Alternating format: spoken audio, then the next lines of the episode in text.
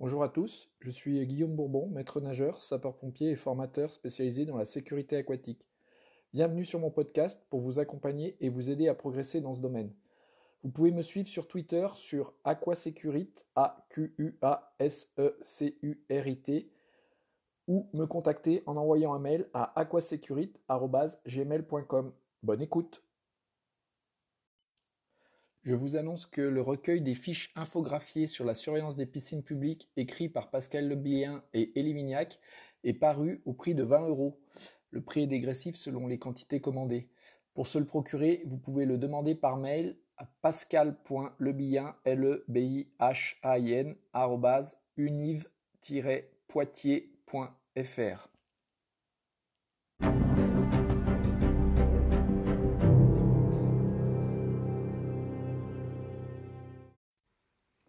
Aujourd'hui, première partie d'un podcast avec Julien Bourgès, directeur du centre nautique d'Aqualac à Aix-les-Bains. Bien, bonjour Julien, comment ça va? Bonjour Guillaume, ça va très bien, merci. Bon, je suis content de t'avoir sur ce podcast parce que tu sais que ma préoccupation, c'est de, parler des, problématiques du terrain et euh, bon, je pense qu'une fois que tu te seras présenté, on verra un peu mieux pourquoi pourquoi je suis content de t'avoir. Euh, on va essayer de, discuter un petit peu des préoccupations de la sécurité euh, dans les établissements euh, de bain et, les piscines et voir un petit peu comment tu perçois ces, problématiques et comment tu trouves des solutions qui vont en face ou quelles options il faudrait envisager pour la suite pour que cette sécurité soit maintenue, voire améliorée. Ah bah alors, ce que je te propose, c'est d'abord de te présenter pour que tout le monde sache un petit peu euh, ce que tu fais. Et puis ensuite, on, fera l'échange en deux parties. Une première partie sur euh, les préoccupations que tu as dans, le cadre de ton activité, et puis une deuxième partie sur euh, la vision que tu as de, l'avenir ou de ce qui, des changements qui, qui s'opèrent sur cette, cette activité de, de baignade dans les centres et piscines aquatiques. D'accord. Je te laisse te présenter. Oui. Donc, je suis Julien Bourgès, j'ai 40 ans. Euh, j'occupe actuellement les fonctions de directeur du centre euh, nautique euh, Aqualac, donc à Aix-les-Bains. Particularité d'Aqualac, c'est qu'on a une, une partie centre aquatique avec un bassin extérieur nordique de 50 mètres ouvert toute l'année et puis des bassins intérieurs. Et en saison, donc à partir du mois de juin, on a un accès à une baignade euh, surveillée sur la plage et sur le lac du Bourget. Euh, donc euh, aujourd'hui, c'est un peu la particularité d'Aqualac. C'est un centre aquatique qui accueille environ 350 000 baigneurs été-hiver confondus. Donc c'est quand même quelque chose de conséquent. Voilà, auparavant, avant d'arriver sur Aix-les-Bains, j'étais euh, directeur de, trois piscines euh, en région parisienne, dans le Val d'Oise, et également, euh, avant de, rentrer dans le milieu des piscines, dans la direction des piscines, j'étais responsable service secours et prévention sur une base de loisirs, donc l'île de loisirs de Cergy-Pontoise, qui représentait environ 1,5 million de visiteurs euh, sur une saison aussi de, six mois, et avec la particularité d'avoir un centre balnéaire ouvert euh, donc du mois de juin au mois de juillet avec 170 000 baigneurs euh, sur les trois mois. D'accord. Ben, écoute, je te propose de rentrer dans le vif du sujet. Euh, ce qui m'intéressait euh, quand euh, je t'ai contacté pour, pour ce podcast, c'était que tu puisses nous présenter un peu les préoccupations au quotidien que peut avoir un directeur d'un établissement comme le tien pour ce qui concerne la sécurité de, de cet établissement, avec les différents publics que tu vas avoir à accueillir, à savoir le public qui vient pour se baigner euh, en loisirs, les scolaires, qui sont aussi une activité relativement importante euh, de nos piscines en France, et puis euh, l'associatif, et peut-être après d'autres publics particuliers que tu peux accueillir spécifiquement dans ton établissement. Donc, si on reprend ces trois catégories de, de publics, est-ce que tu peux nous dire, toi, au quotidien, ce que ça implique pour toi en termes de gestion, en termes d'organisation, pour que la sécurité soit toujours assurée lors de ces activités? Ok. Euh, donc sur, euh, sur Aqualac, en effet, euh, comme je l'évoquais en introduction, on a un bassin olympique nordique qui est ouvert de 9h à 19h, voire 21h tous les jours, et donc qui accueille du public.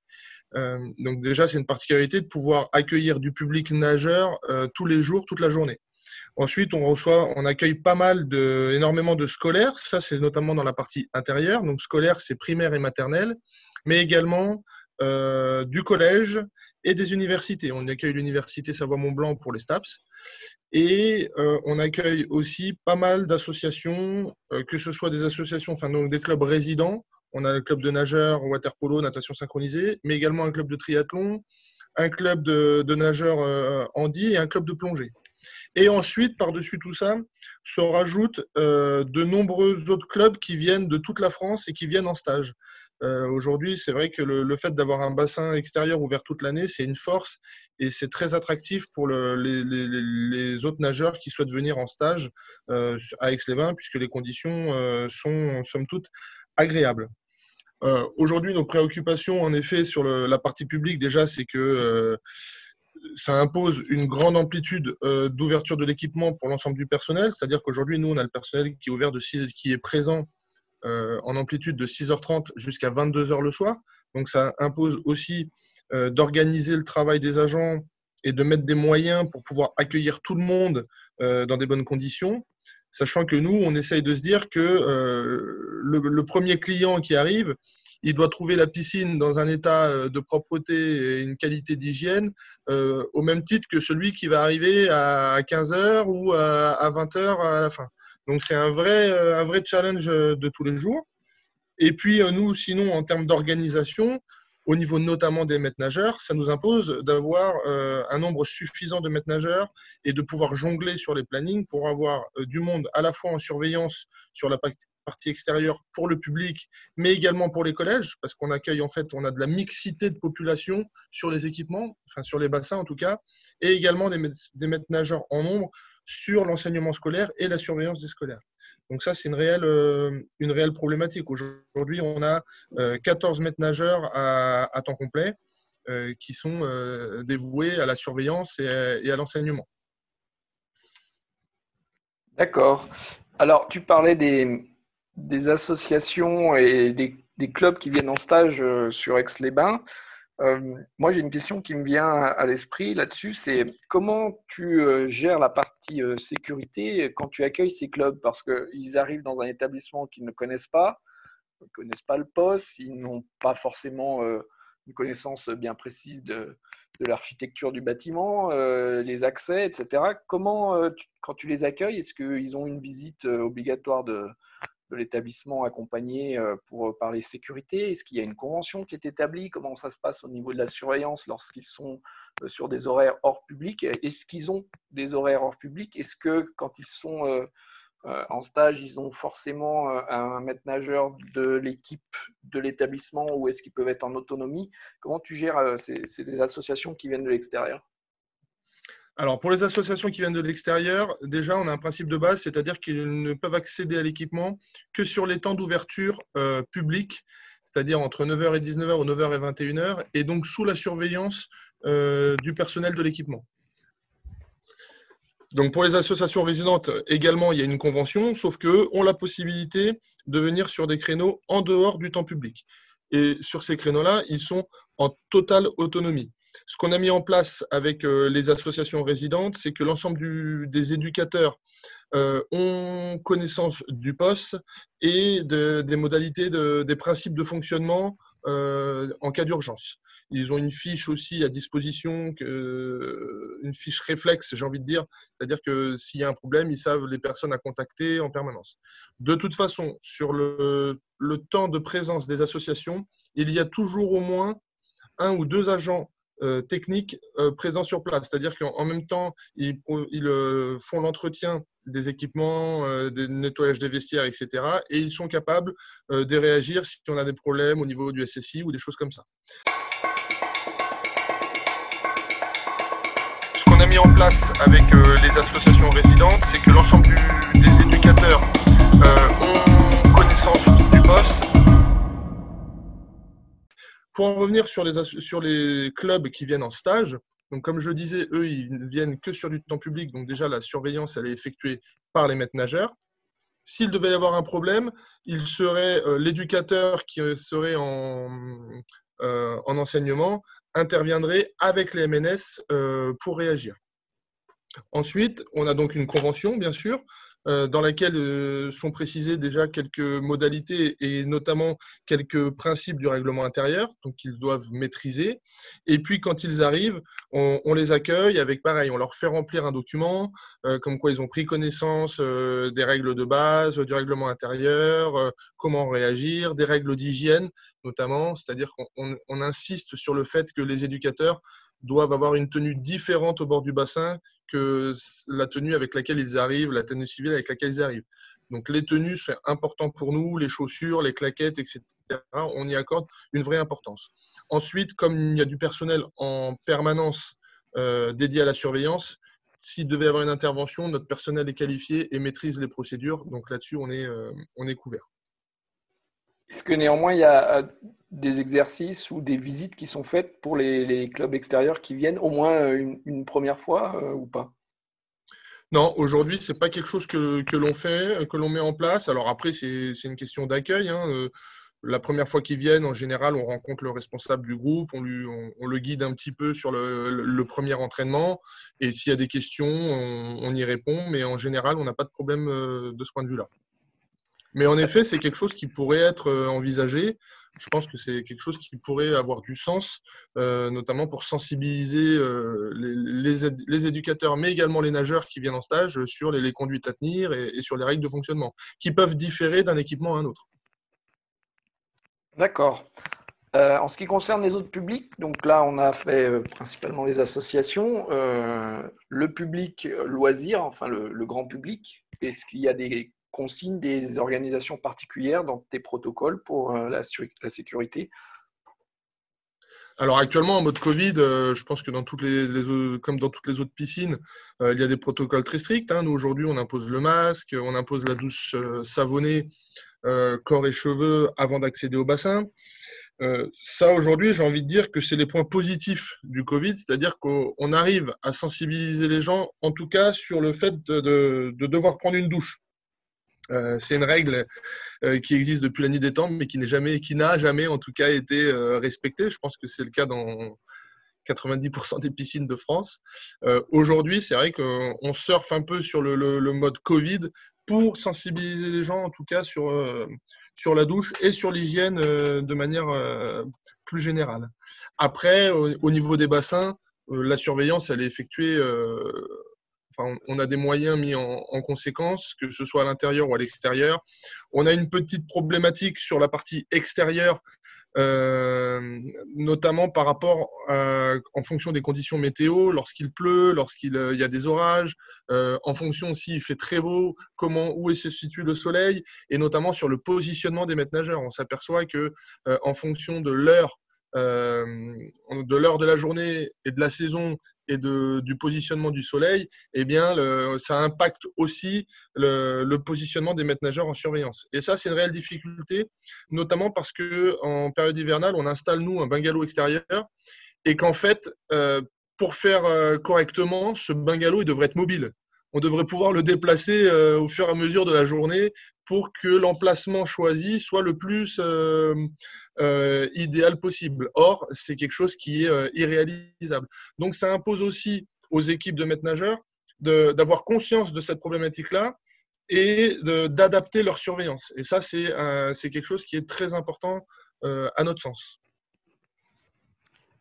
Si je vais un peu plus loin justement dans, ce que tu me dis là par rapport à, la qualité de la, sécurité, de la surveillance autour de tes bassins, tu parlais tout à l'heure d'une grande amplitude d'accueil est-ce qu'au niveau des plannings, c'est quelque chose qui est intégré pour euh, pouvoir maintenir la vigilance des, maîtres nageurs ou, pas du tout? Comment ça se passe au niveau de la répartition de, la charge du volume horaire de surveillance euh, pour euh, chaque journée? Alors aujourd'hui, les plannings des maîtres nageurs sont faits de sorte déjà qu'ils soient équitables, c'est-à-dire que chaque maître nageur a à une base de planning équitable, euh, tant sur le temps de travail, mais également sur l'organisation même, c'est-à-dire une journée de peut-être une demi-journée, puis euh, une journée complète de travail, euh, etc. Donc ça, c'est vraiment une organisation qui est équitable pour tous. Et puis au sein même de la journée, justement, on essaye de varier les choses, c'est-à-dire qu'à un moment donné, ils peuvent être en, surveillance à l'extérieur. À un moment donné, ils peuvent être en enseignement scolaire. À un autre moment donné, ils peuvent être en enseignement d'une activité euh, ou école de natation ou une activité aquaforme. Voilà, on sait que si on, on doit respecter, enfin, si on doit les faire travailler une longue, une longue journée euh, et toujours dans les mêmes missions, c'est compliqué. Euh, ils perdent de l'attention, ils perdent de la concentration et donc de l'efficacité. Donc aujourd'hui, nous déjà sur les principes de base, en tout cas de surveillance, c'est-à-dire qu'il y a euh, quatre postes de surveillance en, en période hivernale, quatre zones de surveillance et cinq en période estivale. Et on effectue sur les plannings des rotations toutes les 30 minutes de, deux zones. Chaque maître nageur, toutes les 30 minutes, change de zone de surveillance, déjà pour éviter la monotonie, pour éviter euh, euh, qu'il puisse somnoler, euh, etc. Et, en termes de durée maximum de surveillance d'affilée? Alors, en période hivernale, ça peut être deux heures, deux heures, deux heures et demie maximum de surveillance en tournant toutes les 30 minutes. Après, il y a des pauses. Ensuite, euh, comme je disais, ils peuvent, quand ils passent de la partie intérieure à la partie extérieure, on, peut leur octroyer aussi un changement, une pause, changement de tenue, etc. Euh, ensuite, ils ont aussi dans la semaine, ils ont le droit à une heure de préparation euh, physique et une heure de préparation pédale sur le temps de travail aussi. Donc, ça leur permet aussi de faire des coupures dans, la journée. Et c'est pareil sur la période estivale, en, durée maximum, la durée d'affilée de surveillance? Alors, sur la période estivale, c'est différent euh, parce qu'on a beaucoup moins d'activités. Déjà, on n'a pas de scolaire, on a beaucoup moins d'activités euh, aquaformes. Donc, c'est vrai que les journées, là, pour le coup, elles sont un peu plus concentrées sur de la surveillance. Maintenant aussi, on a une force, c'est qu'on arrive à. C'est qu'on a la partie piscine et également la partie plage. Et euh, la surveillance n'est pas du tout la même et l'attention n'est pas du tout la même. Donc, en général, ce qu'on arrive à faire, c'est qu'on fait une demi-journée euh, surveillance en, plage, une demi-journée surveillance en piscine. De temps en temps, ça peut aller sur la base d'une journée, une journée, mais on essaye de ne pas les laisser en permanence sur les mêmes, euh, zones. Et on effectue sur les plannings des rotations toutes les 30 minutes de, de deux zones. Chaque maître nageur, toutes les 30 minutes, change de zone de surveillance Si on passe à la troisième catégorie de, personnes, de public que, tu accueilles, euh, qu'on a cité au départ, à savoir les scolaires, à ce niveau-là, est-ce que tu as mis en place des protocoles particuliers pour la sécurité ou est-ce qu'il y a des consignes particulières? Est-ce qu'il y a des formations, des informations avec le, public et les encadrants qui, euh, qui, assurent la sécurité de ces activités? Je pensais aux instituteurs et, aux parents bénévoles. Alors déjà, on a, euh, alors, sur le temps scolaire, avant chaque début de cycle, on organise une réunion avec le conseiller pédagogique de circonscription et l'ensemble des directeurs et des enseignants qui vont participer au cycle à venir.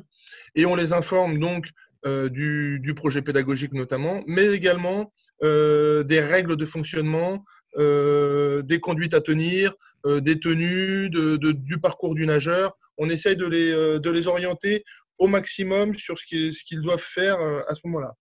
Ensuite, donc, il y a beaucoup de parents agréés, en effet. C'est une particularité euh, en Savoie, euh, notamment, enfin, dans certaines, c'est des choix, c'est des choix de fonctionnement. C'est vrai qu'en région parisienne, d'où je viens, on avait très peu, on n'avait pas du tout de parents agréés. C'était vraiment que des maîtres nageurs qui enseignaient la plupart du temps la natation. Aujourd'hui, moi, quand je suis arrivé avec les bains, c'était une particularité, c'est-à-dire qu'on n'avait que deux maîtres nageurs sur de l'enseignement et beaucoup plus de parents agréés au début, j'y voyais euh, quelque chose de, de pas pertinent. Et finalement, je m'aperçois quand même qu'il euh, y a de la pertinence dans, cette proposition-là parce qu'il y a beaucoup de monde au bord du bassin.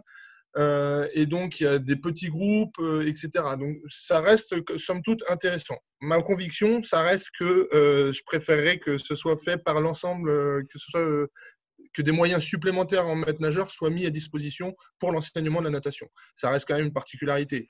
Sachant qu'en plus, les parents agréés, j'ai rien contre eux, etc., mais ils n'ont qu'une petite formation de quelques heures euh, par le CPC. Et, au niveau des, justement des séances scolaires, est-ce qu'il y a des exercices d'évacuation, des choses comme ça qui sont de temps en temps mis en place? Alors, on l'a réalisé, on essaie de le réaliser deux fois par an de réaliser, on l'a fait, alors cette année on ne l'a pas encore fait, mais on l'a fait l'année dernière, avec les pompiers, on a mis en place un exercice d'évacuation pour sensibiliser les gens aussi, et le personnel. Parce que c'est vrai aussi, c'est une vraie difficulté, c'est que le personnel, euh, bah, c'est bien de lire le protocole, c'est bien de lire chose, mais le jour où ça arrive, eh il faut être réactif et il faut, euh, il faut pouvoir euh, agir en conséquence. Et que chacun sache ce qu'il a à faire et trouve sa place. Alors, c'est intéressant ce que tu dis parce que parfois, ces exercices sont mal perçus. Alors, je voudrais qu'on rentre peut-être un peu dans le détail. Quand tu mets en place un exercice d'évacuation, est-ce que tu préviens le public? Est-ce que comment ça se concrétise euh, la mise en place euh, pour pouvoir mesurer un petit peu justement si les gens sont réactifs et si les personnels sont bien à leur place euh, dans, le, dans la procédure? Alors, ça dépend un peu des exercices, mais la plupart du temps, on essaie de ne pas prévenir le personnel on les prévient après coup ou pendant l'information. On voit les réactions de base au début de l'intervention. C'est ça qui, nous, qui est important pour nous. Euh, L'idée, c'est pas de les piéger, c'est pas de les juger, c'est juste, c'est juste pardon, de, de, voir si on est capable de, de, réagir comme il se doit, voir si nos procédures sont adaptées et sont connues de tous.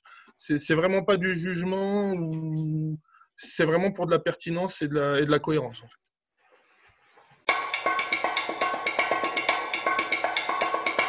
pardon, de, de, voir si on est capable de, de, réagir comme il se doit, voir si nos procédures sont adaptées et sont connues de tous.